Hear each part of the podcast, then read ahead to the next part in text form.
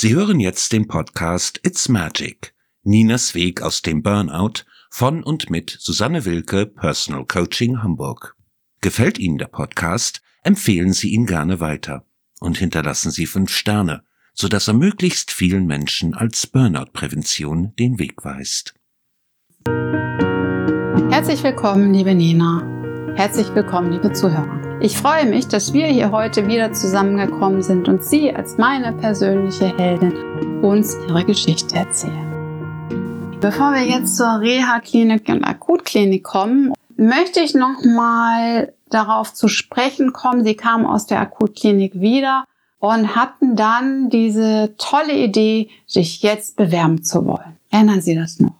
Ja, ich habe mich gestärkt gefühlt und dachte, okay, mir ist der Rückweg gelungen, jetzt geht's halt wieder bergauf und da sei es doch auch an der Zeit, mich wieder mit der Zukunft zu beschäftigen. Ja, und ich äh, ließ sie dann auch laufen sozusagen und sagte, ja, und gucken Sie sich das an und probieren Sie das aus. Ich suche gerade ein bisschen nach den Worten. Vielleicht haben Sie ja dann auch schon gemerkt, Sie kannten mich ja dann schon so ein bisschen. Ich ließ Sie laufen, aber begeistert war ich von der Idee nicht. Trotzdem mussten Sie ja alleine diese Erfahrung machen. Mhm. Ich erinnere mich auch, es ging irgendwie um einen Job im Ausland oder für das Ausland. Irgendwie so. Und das sollte dann möglichst zeitnah oder nie im Herbst sollte es dann sein, wo ich dann auch sagte, naja, nun gucken Sie doch erstmal und dann ich wieder mit der Reha-Kliniker. Wie war das so für Sie, diese Phase? Ich fand es schwierig. Für meine Verhältnisse war ich ja schon sehr geduldig und auch sehr lange raus aus allem. Und Sagen Sie uns nochmal, wie lange waren Sie jetzt? Naja, ich war ja ab 1. Januar sozusagen krankgeschrieben und wir waren jetzt ja äh, wieder kurz vorm Jahreswechsel. Also es war dann ja so November rum des Jahres. Also es war wirklich schon eine Strecke, ne? Ich weiß, dass Sie immer zu mir gesagt haben, Sie lassen mich erst wieder arbeiten und so laufen, wenn die neuen Muster festsitzen. So, und dann dachte ich, na ja, jetzt ist es wohl soweit, jetzt geht's irgendwie los. Und ich wusste auch nicht, worauf ich jetzt noch warten sollte. Wird sich noch was verändern oder muss ich jetzt einfach so ins kalte Wasser und mal machen? Und dann bot sich mir halt diese Stelle, die ich ganz, also ich fand das eigentlich eine ganz pfiffige Idee. Also das war halt für eine Firma, die ich schon kannte, einen globalen Konzern. Und die Stelle wäre in den USA gewesen, aber ich hätte sie von Hamburg aus machen können.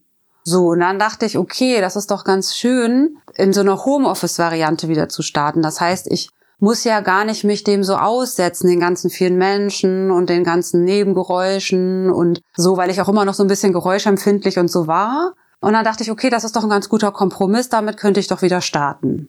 Ich war aber auch sehr zögerlich, weil so richtig äh, Energie hatte ich nicht und wollte eigentlich jetzt von Ihnen hören, dass Sie sagen, super, machen Sie das mal. Nur das kam leider nicht. Nö. ich ließ sie einfach laufen im Grunde genommen. Ja. Und da kam kein, genau, es kam ihm keine Bestätigung, aber auch kein Aufhalten. Genau. Und ich von mir aus war ja jetzt auch nicht so, dass ich so dachte, jetzt oder nie, ich will unbedingt wieder auf in den Kampf, sondern das war eher so, eigentlich müsste ich doch mal. Typisch für Nina dieses durchgeplante, weil sie hatte ja nun diese Idee der Alpe. Dann hatte sie freundete sie sich mehr und mehr mit der Reha an. Also sie würde erstmal die Reha machen, dann würde sie auf die Alpe gehen, um dann den Job anzufangen, weil der wäre dann ab Herbst gewesen. Oder sie wollten es ermöglichen, dass es dann erst ab Herbst war. Irgendwie so war mhm. das. Das heißt, es war dann schon wieder komplett durchgetaktet. Mhm. Ja, und haben Sie dann diese Bewerbung abgeschickt? Nein. Was hat Sie dann daran gehindert? Ich war einfach noch nicht so weit. Es war noch nicht die Zeit.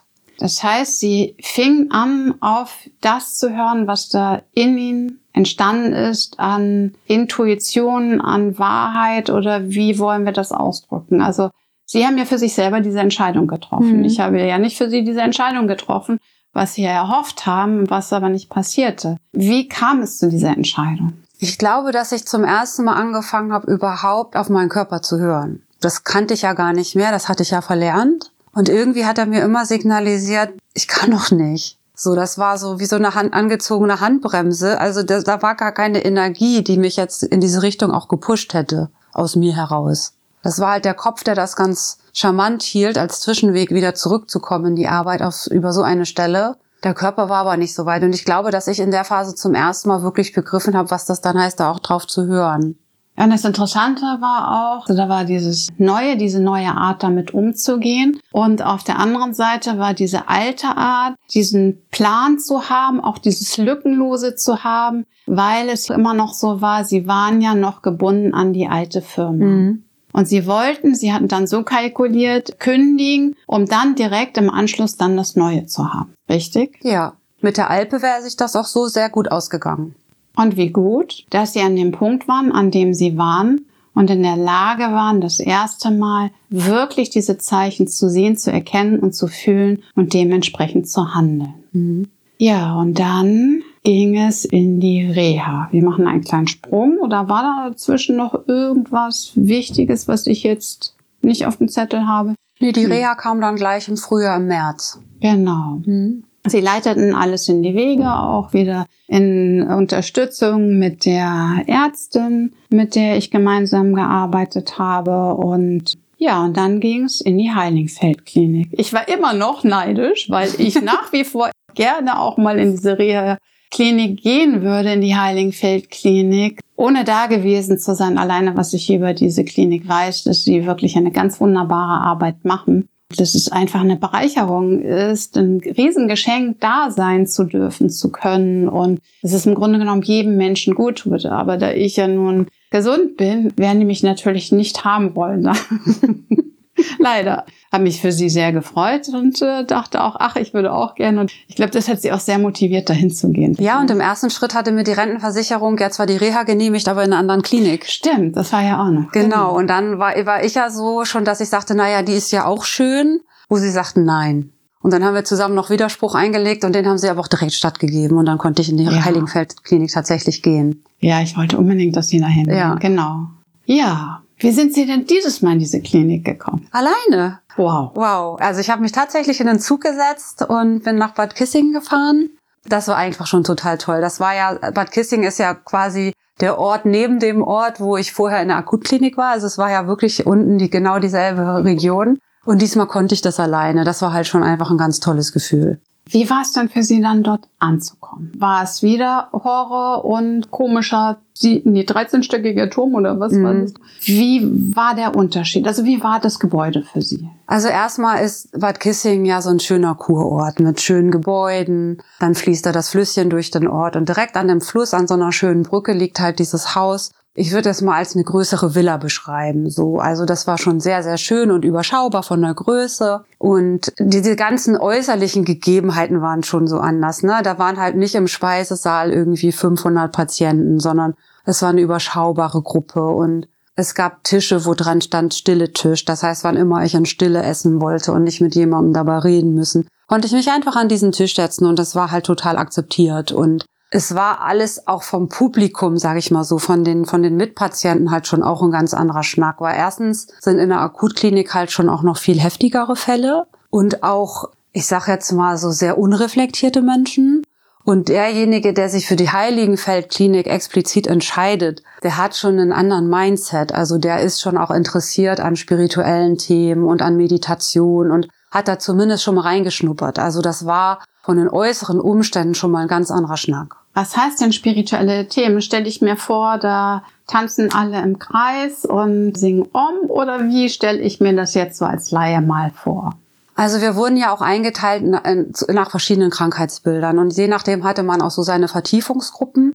Es gab zum Beispiel Menschen dort in religiösen Krisen auch, die dann in bestimmten Gruppen aufgefangen wurden. Und es wurde halt für alle diese jegliche Form von Meditation, so will ich das mal nennen, halt auch zur Bedingung gemacht und weil die das einfach auch als Schlüssel und Weg der Heilung sehen und etwas, was ich auch später in meinen Alltag mitnehmen sollte. Und das ist schon, für viele ist schon Meditation höchst spirituell. Mhm. Und Meditation an sich, aus Ihrer Erfahrung heraus, würden Sie das als spirituell bezeichnen?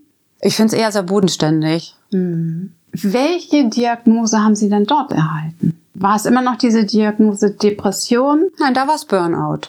Das klang schon ganz anders. Wie ging es Ihnen denn damit, als Sie in dieser Klinik auf einmal diese Diagnose Burnout bekommen haben, im Gegensatz zu der Akutklinik, wo Sie die Diagnose Depression bekommen haben? Ich habe mich total verstanden gefühlt. Ich habe sehr viel nochmal über die Krankheit gelernt, auch sehr viel verstanden, warum im Burnout auch diese depressive Phase da drinne ist wie ich praktisch das auch schaffe, da wieder praktisch rauszukommen. Ne? Also ich, mir war dann schon klar, dass ich das überwinden kann und dass das eine Phase ist. Wir haben auch äh, zum Beispiel manchmal in Sketchen gespielt, wie wirken verschiedene Antidepressiva auf den Körper und was ist die Bedingung, was muss ich selber auch aktiv tun, damit die überhaupt wirken können. Dann haben wir zum Beispiel so einen kleinen Sketch gespielt, wie Serotonin Wiederaufnahmehämmer wirken. Und da habe ich zum ersten Mal kapiert, ich kann noch so viele Tabletten schlucken, wenn ich es nicht schaffe, in mein Leben immer freudige Gedanken und freudige, schöne Momente irgendwie, auch wenn der Tag noch so schlecht ist, irgendwie einzubauen, dass, dass ich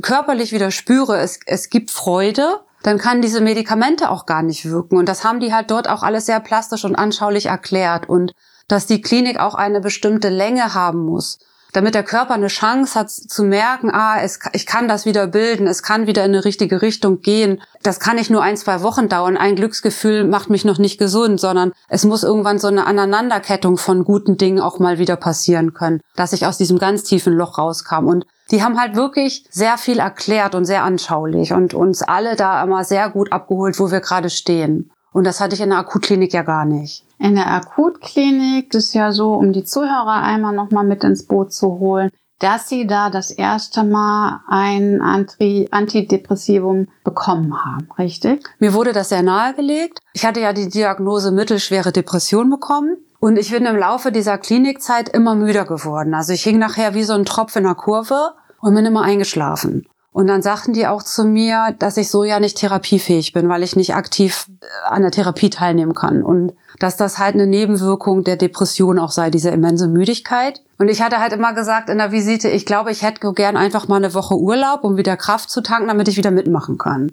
Ich muss schon sagen, sie haben, haben mich gut auch informiert darüber und haben aber gesagt, das ist klar, das ist meine Entscheidung, ob ich das annehme oder nicht, aber für sie ist das ein wenig alternativlos. Mhm. Sie haben dann, wenn ich das richtig erinnere, auch unsere Ärztin angerufen, mhm. um sich nochmal rückzuversichern, ob das jetzt wirklich der richtige Schritt ist. Genau, ich habe das Medikament genannt bekommen, was ich nehmen sollte und hatte das mit ihr besprochen und auch die Dosierung. Und die hat mich dann sehr unterstützt und hat gesagt, ja, das ist jetzt so, das machen Sie. Das ist eine gute Hilfe, das kann viel überbrücken und nehmen Sie das ruhig an. Und hat aber auch gesagt, naja, dass es halt sehr wichtig ist, das sehr behutsam anzufangen zu nehmen und nicht gleich die volle Dosis und so. Und das ist in der Klinik auch erhört worden und so haben die das mit mir dann auch eingefasst. Genau, und liebe Zuhörer, es ist wichtig zu wissen, ne? manchmal wird sicherlich ein Antidepressivum zu schnell verschrieben oder auch zu hoch dosiert. Dennoch ist es manchmal wichtig, jemandem eine Mini-Portion zu geben, weil es diesen Menschen, so wie Nina gerade sagte, überhaupt erstmal wieder arbeitsfähig machen kann. Und es ist dann wie eine Brücke. Das heißt nicht ein Leben lang müssen sie das jetzt nehmen, sondern es ist einfach eine Brücke, um einen Menschen überhaupt stärken zu können, in seine Stärken zu bringen, um dann irgendwann viel später es schleichen Schritt für Schritt, auch wenn es nur eine Mini-Einheit ist, es wieder auszuschleichen. Wollen Sie jetzt schon mal sagen, wie lange Sie es im Grunde genommen genommen haben? Ja, das, das war ja auch so eine Mini-Portion, ne? Es war die geringste Dosis, die sozusagen erfolgsversprechend ist, so. Die hat aber durchaus gereicht, um mir immer diese Impulse zu geben, nicht ganz wieder in dieses Loch zu fallen. Ich habe die anderthalb Jahre genommen. Ich wollte sie viel, viel früher absetzen, weil ich das immer so ein bisschen, ich sah das einerseits als Manko, ich schaffe es nicht allein, ich brauche das. Und ich hatte auch ein bisschen Angst davor, das wirkt doch irgendwie aufs Hirn, verändere ich mich dann nicht vom Wesen her und so. Mir war das nicht so ganz geheuer. Deswegen wollte ich das erst sehr schnell wieder loswerden, habe dann aber gelernt, dass es wichtig ist, diese Medikamente auf gar keinen Fall zur dunklen Jahreszeit abzusetzen und eben auch mindestens so lange zu nehmen, wie vorher die schlechte Zeit lang war. So und so kam das bei mir, dass es halt diese anderthalb Jahre wurden als es soweit war, dachte ich dann so, Mensch, ich habe mich am Ende doch so gut und sicher mitgefühlt. Wie wird's dann wohl sein, wenn diese Stütze wegfällt? Das war dann so, da hatte ich dann auch so ein bisschen Respekt davor, das wieder wegzulassen. Ne? Aber anderthalb Jahre waren es im Endeffekt. Mhm. Dann gehen wir jetzt mal wieder zurück zu der Reha-Klinik. Sie haben oder nein, wir bleiben nochmal bei dem Antidepressivum, weil Sie haben mir was ganz, ganz Wichtiges gesagt, dass Sie eben in der Heilingfeldklinik auch gelernt haben, selbst wenn Sie das Medikament nehmen, ist es wichtig, in diese Selbstverantwortung und in diese Selbstfürsorge zu gehen und sich immer kleine positive Dinge zu schaffen, um positive Gedanken und Gefühle zu bekommen. Wie haben Sie das gemacht? Na, das war halt vom Klinikalltag von der Struktur teilweise auch so ein bisschen vorgegeben. Zum Beispiel hat jede Stunde am Morgen, und ich glaube auch noch einzelne über Tag, immer damit angefangen, dass erstmal Musik aufgelegt wurde und wir nach zwei Liedern durchtanzen mussten. Das war höchstgradig schräg. Also wir standen da alle so ein bisschen, ja, keiner so ganz in seiner Mitte und dann kam da Musik und nun sollten wir irgendwie fröhlich durch diesen Raum hüpfen. Und ich weiß noch, dass ich einige angeguckt habe und die beneidet habe, weil die da wild mit den Armen geschleudert und sich da total vor der Seele getanzt haben. Und wir anderen, sage ich mal, sind so ein bisschen vom rechten Bein aufs linke Bein gewippt und dachten immer, das ist irgendwie ja total schräg, was wir hier machen. Und da hatte ich mir vorgenommen, das weiß ich noch, dass ich zum Ende auch einmal mit hochgerissenen Armen irgendwie da einmal rumtanzen will. Und dann dachte ich mal gucken, ob ich das bis zum Ende schaffe so, weil ich die im Grunde meines Herzens so ein bisschen beneidet hatte darum, dass es denen total egal ist, was die drumherum da jetzt von denken. Ihnen tut das gut und es macht ihnen, machte ihnen sichtbar Spaß auch so. Und so waren halt viele Sachen, ne, dass die auch Sport auf Sport lag ein großer Schwerpunkt. Also wir hatten jeden Tag irgendeine Sporteinheit, die wir so ein bisschen wählen konnten. Es gab auch Tiertherapie. Ich habe dort Lama-Wandern kennengelernt. Das hat mich total glücklich gemacht auch die Gemeinschaft mit den anderen, ne, das waren so wertvolle Kontakte, die ich da geknüpft habe. Auch so Menschen, die mir so viel näher waren als die meisten in der Akutklinik.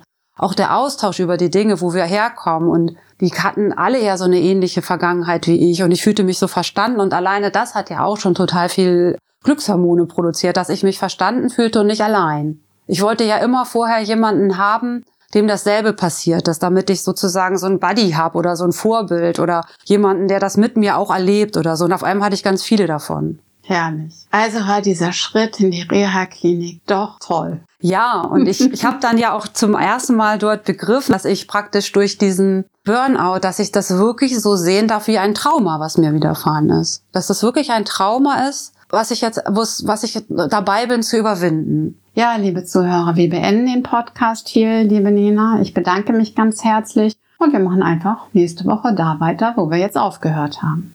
Vielen Dank. Sie hörten den Podcast It's Magic. Ninas Weg aus dem Burnout von und mit Susanne Wilke, Personal Coaching Hamburg. Für weitere Informationen schauen Sie gerne unter www.personal-coaching-hamburg.com vorbei.